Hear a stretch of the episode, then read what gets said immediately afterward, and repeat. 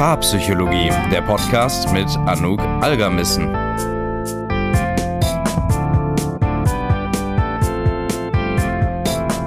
Herzlich willkommen zu einer neuen Paarpsychologie Podcast Folge. Vielleicht kennst du ja folgende Gefühle. Du fühlst dich eingeengt oder als würde dir jemand zu nahe rücken in Beziehungen. Du hast häufiger mal das Bedürfnis, Beziehungen zu beenden, wenn sie zu ernst oder zu intim werden. Das können Zeichen für eine Bindungsangst sein, denn bindungsängstliche Menschen, die meiden häufig den Zustand wirklich tiefer und emotional verbundener Partnerschaften, haben so ein bisschen wie eine Mauer um sich herum, wo sie niemanden so wirklich reinlassen. Und wenn du jetzt das Gefühl hast, dein Partner, deine Partnerin könnte das haben oder da so Aspekte von äh, in sich vereinen, oder du fragst dich, ob du vielleicht selber unter einer Bindungsangst leidest, dann ist diese Folge heute für dich perfekt. Bevor wir jetzt direkt ins Thema reintauchen, hier nochmal ein ganz kurzer Hinweis. Diese Folge soll nicht dazu dienen, irgendwie Menschen zu stigmatisieren oder von vornherein denen irgendwie so einen Stempel aufzudrücken, sondern es soll wirklich einfach mal darum gehen, dieses Thema so ein bisschen auseinanderzunehmen, die Quellen einer Bindungsangst zu verstehen, ähm, und dann eben vielleicht auch Ansätze klar zu machen, wie man damit besser umgehen kann. Das heißt, in dieser Folge möchte ich dir einfach mal ein paar Eckpunkte geben, woran man das festmachen kann. Wir schauen uns das gleich anhand eines Fallbeispiels an, dann wird das Ganze auch nochmal so ein bisschen deutlicher. Ähm, genau, meine Intention damit ist jetzt nicht zu sagen, okay, du und du und du, ihr seid alle bindungsängstlich und du hast Verlustängste und hier noch und dort noch. Darum soll es nicht gehen, sondern einfach um die Wahrnehmung zu schärfen und ein größeres Verständnis und Bewusstsein für dieses Thema zu etablieren. Das nun mal vorneweg und jetzt geht's direkt los mit den Inhalten. Fallbeispiel Marc ist 33 Jahre alt, sportlich, sieht gut aus, aber schafft es nicht, langfristige Beziehungen aufrechtzuerhalten. Er hatte bereits einige Freundinnen in der Vergangenheit, aber so eine wirklich tiefe Partnerschaft, die ist daraus eigentlich nie entstanden. Und früher war das für Marc eigentlich auch kein großes Problem. Also er hat sein Single-Leben wirklich genossen und sich gesagt, ach Mensch, ich bin halt nicht so der Typ für Beziehungen, was soll's, dann habe ich halt hier meine Freundin, hier mein One-Night-Stand, ist doch gar kein Problem. Doch mittlerweile hat Marc den Wunsch, eine Familie zu gründen, eine feste Partnerschaft zu führen und dann wird das natürlich ein bisschen schwieriger. Und er merkt jetzt mit seiner aktuellen Freundin, dass er so hin und her gerissen ist zwischen dem Bedürfnis nach einer nachhaltigen Partnerschaft und dem Drang, so schnell wie möglich aus der Beziehung zu fliehen. Also er merkt das wirklich immer wieder, dass er vor diesem Dilemma steht. Und damit ist er dann auch zu mir in die Praxis gekommen. Marc würde seine Situation zum Beispiel so beschreiben. Mein Kopf, der will eine Beziehung führen. Aber dann ist mir auf einmal wieder alles zu viel. Meine Freundin beklagt sich dann bei mir, dass ich kalt und distanziert bin. Und das stimmt auch irgendwie.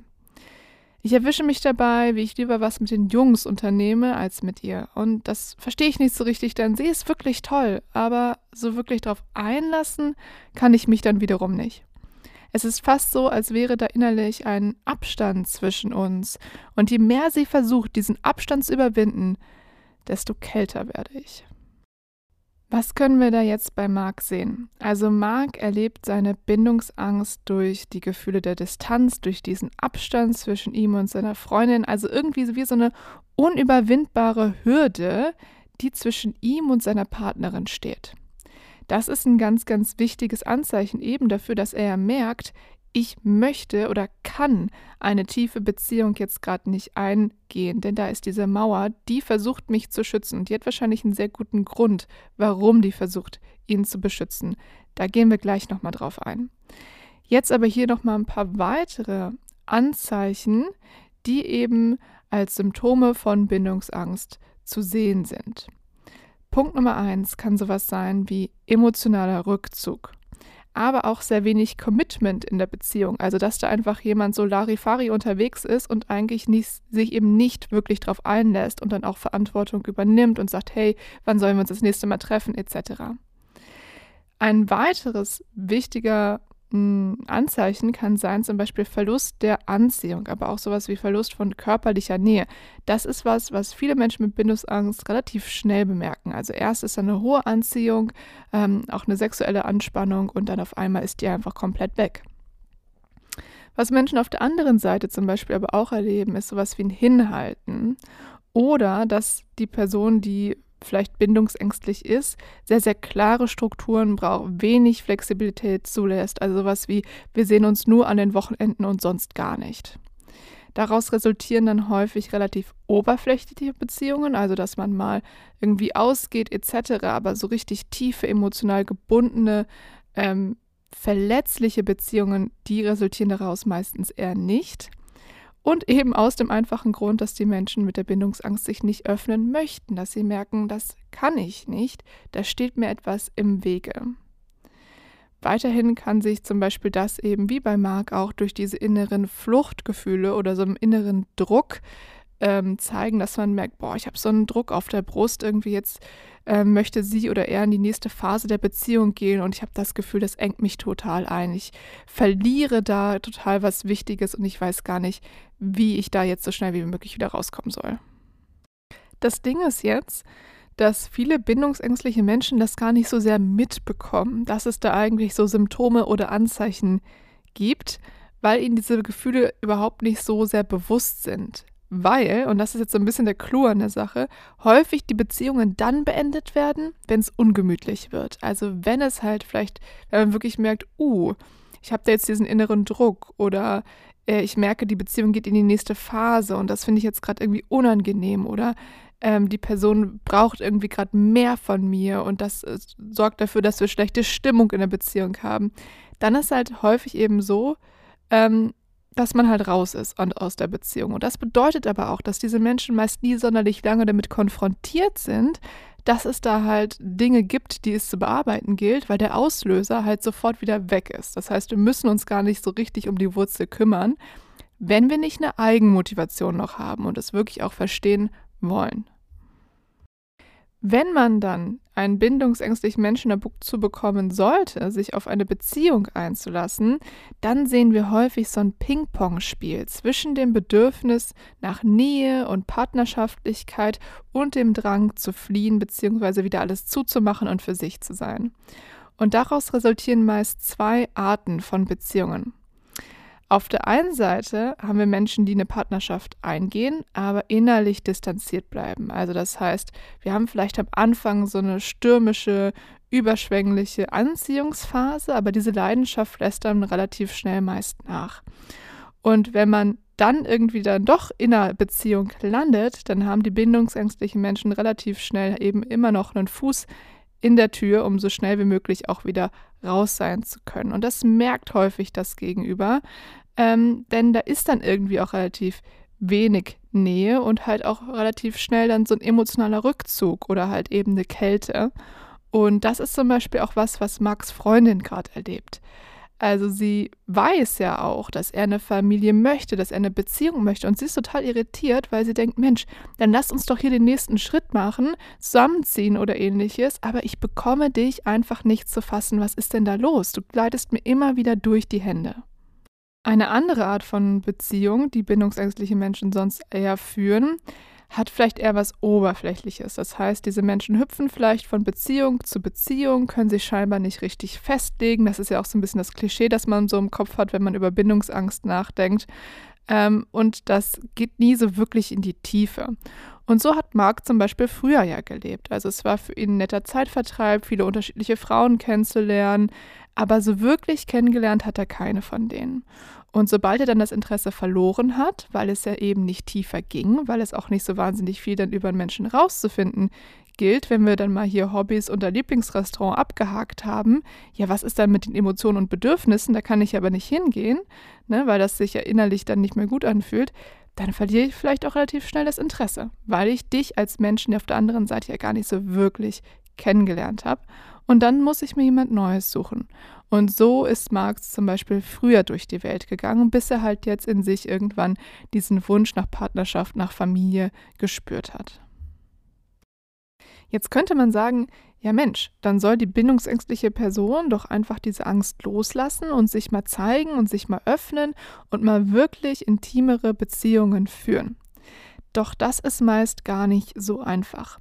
Denn diese Angst, die auch nicht immer als Angst wahrgenommen wird, sondern vielleicht auch mehr so als innerer Widerstand oder eine innere Kälte, eine Distanziertheit, ähm, die hat meistens einen sehr guten Grund. Also die ist nicht immer so vom Himmel gefallen.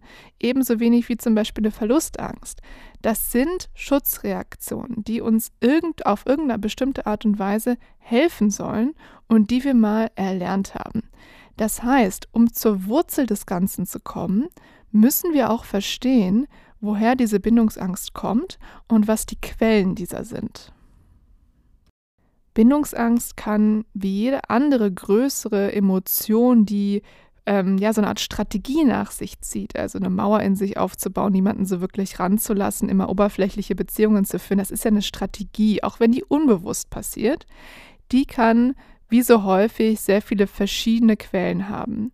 Die kann zum Beispiel in alten Beziehungen ähm, ihren Kern haben, dass da etwas passiert ist. Sie kann auch noch älter sein, zum Beispiel auch schon aus der Kindheit oder Jugend herreichen. Ich habe ja in der zweiten Podcast-Folge, war das, glaube ich, auch ähm, darüber gesprochen, wie unsere Kindheit unsere jetzigen Beziehungen ähm, verändern können bzw. beeinflussen können. Wenn dich das nochmal im Detail interessiert, schau dir das doch nochmal an und hör sie dir nochmal ganz gern an. Bei der Bindungsangst sehe ich immer wieder zwei besonders große Themen, die sich als Quellen identifizieren lassen. Und die schauen wir uns jetzt mal an. Beim ersten Thema, das hatte ich vorhin schon mal so ganz kurz angerissen, geht es darum, sich nicht verletzlich zu machen. Und das Ding ist jetzt, dass Bindung und Nähe und Partnerschaft, wenn wir das auf eine emotional nahe Art und Weise machen wollen, ja immer bedeutet, sich zu öffnen und sich verletzlich zu machen. Also der anderen Person das selbst zu zeigen, zu zeigen, was ist mir wichtig, was sind meine Emotionen, wovor sorge ich mich, was sind meine Wünsche im Leben. Und jetzt ist das Problem, dass Menschen mit einer Bindungsangst häufig gelernt haben, welche schmerzhaften Konsequenzen es haben kann, sich zu öffnen in einer Beziehung. Das kann zum Beispiel dann erfahren worden sein, schon in der Kindheit, wenn man zum Beispiel sehr strenge oder sehr kalte Bezugspersonen hatte, die einem das Gefühl vermittelt haben, nicht liebenswert zu sein, nicht gut genug zu sein, oder man hat äh, immer wieder Strafen bekommen oder sonst etwas, wo man gemerkt hat, wow, Bindung das ist ein Schlachtfeld, auf dem ich eigentlich nur verlieren kann. Und ich kann mir nie sicher sein, ob ich auch aufgefangen werde und wirklich geliebt werde. Und das bedeutet, wenn ich das mal erlebt habe und gespürt habe in vielen kleinen Momenten, das muss nicht immer so was Großes sein, so große traumatische Erlebnisse, es können auch so kleine Momente sein, die sich halt häufen, naja, dann fange ich an, dadurch zu lernen. Und innerlich, wenn ich dann irgendwann Bindung und Gefahr gleichgesetzt habe, naja, dann werde ich mich ja wahrscheinlich nicht mehr darauf einlassen, weil ich gemerkt habe, wie viel Schmerz das nach sich ziehen kann. Zum Beispiel kann natürlich aber auch der Verlust eines wichtigen Menschen oder einer wichtigen Beziehung dazu führen, dass in mir eben dieser Glaubenssatz hochkommt, es ist nicht sicher, dich zu öffnen. Wenn du dich öffnest, wirst du verletzt. Und dieser Schmerz, der ist so schlimm, dass wir, also das System dieser Person, aufpassen müssen, dass das nicht nochmal passiert. Das bedeutet, wenn du dich einfach nicht mehr verletzlich machst, dann kannst du auch nicht mehr verletzt werden. Das andere Thema, da dreht sich alles um den Oberbegriff Selbstaufgabe. Das sehe ich bei einigen Menschen, die halt gelernt haben, dass sie in einer Beziehung immer wieder zum Beispiel über ihre Grenzen hinweggegangen sind, die Bedürfnisse von anderen irgendwie sehr, sehr stark gesehen haben und am Ende gemerkt haben, dass sie komplett leer gelaufen sind. Also dass Beziehungen sie auslaugen, sie einschränken und einfach so viel Druck auf ihren Schultern lastet, dass es halt einfach nicht auszuhalten ist. Das bedeutet, diese Menschen, die haben innerlich Bindung und Selbstaufgabe gleichgestellt. Wenn ich in einer Beziehung bin, dann muss ich mich selbst aufgeben, um deine Bedürfnisse zu erfüllen. Ich habe jetzt aber gelernt, wie furchtbar das ist. Das heißt, ich kann mich auch nicht mehr so richtig drauf einlassen. Und das merkt man zum Beispiel vor allem an einem enormen Widerstand gegenüber Anforderungen oder Erwartungen in Beziehungen. Also diese Menschen sträuben sich dann häufig äh, dagegen, einen nächsten Schritt zu gehen oder halt Erwartungen zu erfüllen, die vielleicht der Partner, die Partnerin hat.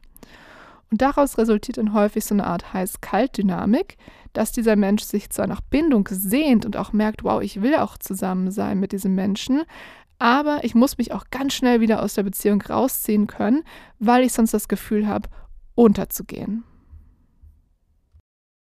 Bei Mark lassen sich tatsächlich jetzt diese beiden Komponenten auch wiederfinden. Und zwar erinnerte er sich noch sehr, sehr gut an eine Situation aus der Schulzeit. Und er hat das wie folgt beschrieben.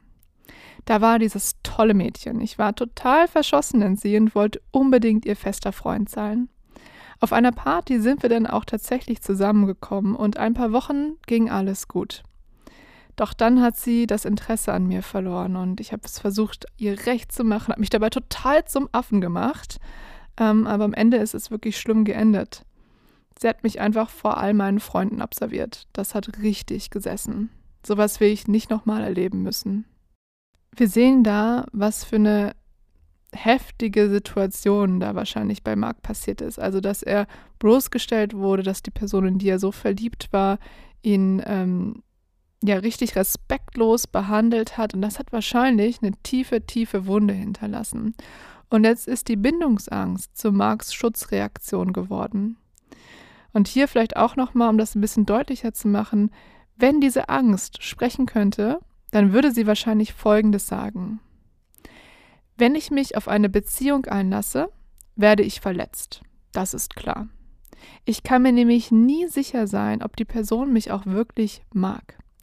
Wenn ich keine Gefühle aufbaue, dann kann ich auch ganz schnell ohne Chaos clean raus sein, sollte die Beziehung bergab gehen. Oder besser noch, ich lasse es gar nicht so weit kommen und kontrolliere selber, wann die Beziehung beendet wird. Emotionen zulassen bedeutet am Ende des Tages Schmerzen. Ich weiß, wie schlimm sich das anfühlen kann. Ich habe das erlebt. Und ich wäre doch jetzt richtig schön dumm, wenn ich das nochmal zulassen würde. Fazit. Bindungsangst soll wie jede andere Angst auch uns erstmal schützen. Das ist ganz, ganz wichtig zu verstehen. Und es gibt meist einen sehr guten Grund, warum jemand diesen Schutzmechanismus braucht und so innerlich auf Abstand mit anderen Menschen geht. Denn wenn wir wirklich emotional nahe Beziehungen führen wollen, müssen wir jetzt halt lernen, mit dieser Bindungsangst besser umzugehen, weil das eine und das andere, das verträgt sich nicht. Die Bindungsangst ist ja eben gerade da, um sicherzustellen, dass wir keine nahen Beziehungen führen, wenn für uns halt innerlich nahe Beziehung und Schmerz und Gefahr so gekoppelt ist. Das bedeutet, wir müssen das entkoppeln, um innerlich diese Mauer abzubauen und einen anderen Weg zu finden, wirklich Stabilität und Sicherheit in einem selbst aufzubauen. Wenn du jetzt merkst, dass diese Dinge auf dich oder deinen Partner, deine Partnerin zutreffen und du sie ändern möchtest, dann ist es sehr ratsam, da mit einem Therapeuten, einer Therapeutin zu sprechen. Wenn du zum Beispiel mit mir einen Termin dafür ausmachen möchtest, um diese Bindungsangst zu überwinden und Alternativstrategien zu finden, um in Beziehungen eben sicher und nah gleichzeitig sein zu können, dann melde dich gerne unter der folgenden E-Mail-Adresse kontakt at paartherapiebonn.com. Ich biete Sitzungen in Bonn, aber auch online an. Und du kannst mich zum Beispiel aber auch anrufen unter 0176 859 14612. Die Sachen sind auch nochmal alle in der Beschreibung der Podcast-Folge verlinkt. Da findest du zum Beispiel auch noch den Zugang zu meinem Newsletter, falls du einfach jede Woche Beziehungstipps haben möchtest, die auch nicht auf Instagram zum Beispiel gepostet werden.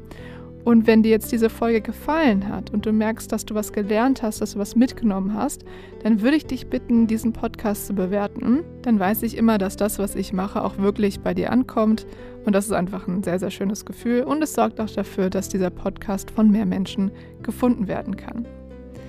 Dann wünsche ich dir noch einen wunderschönen Tag und wir hören uns nächsten Freitag wieder am gewohnten Podcast-Tag mit einer neuen spannenden Folge. Bis dahin.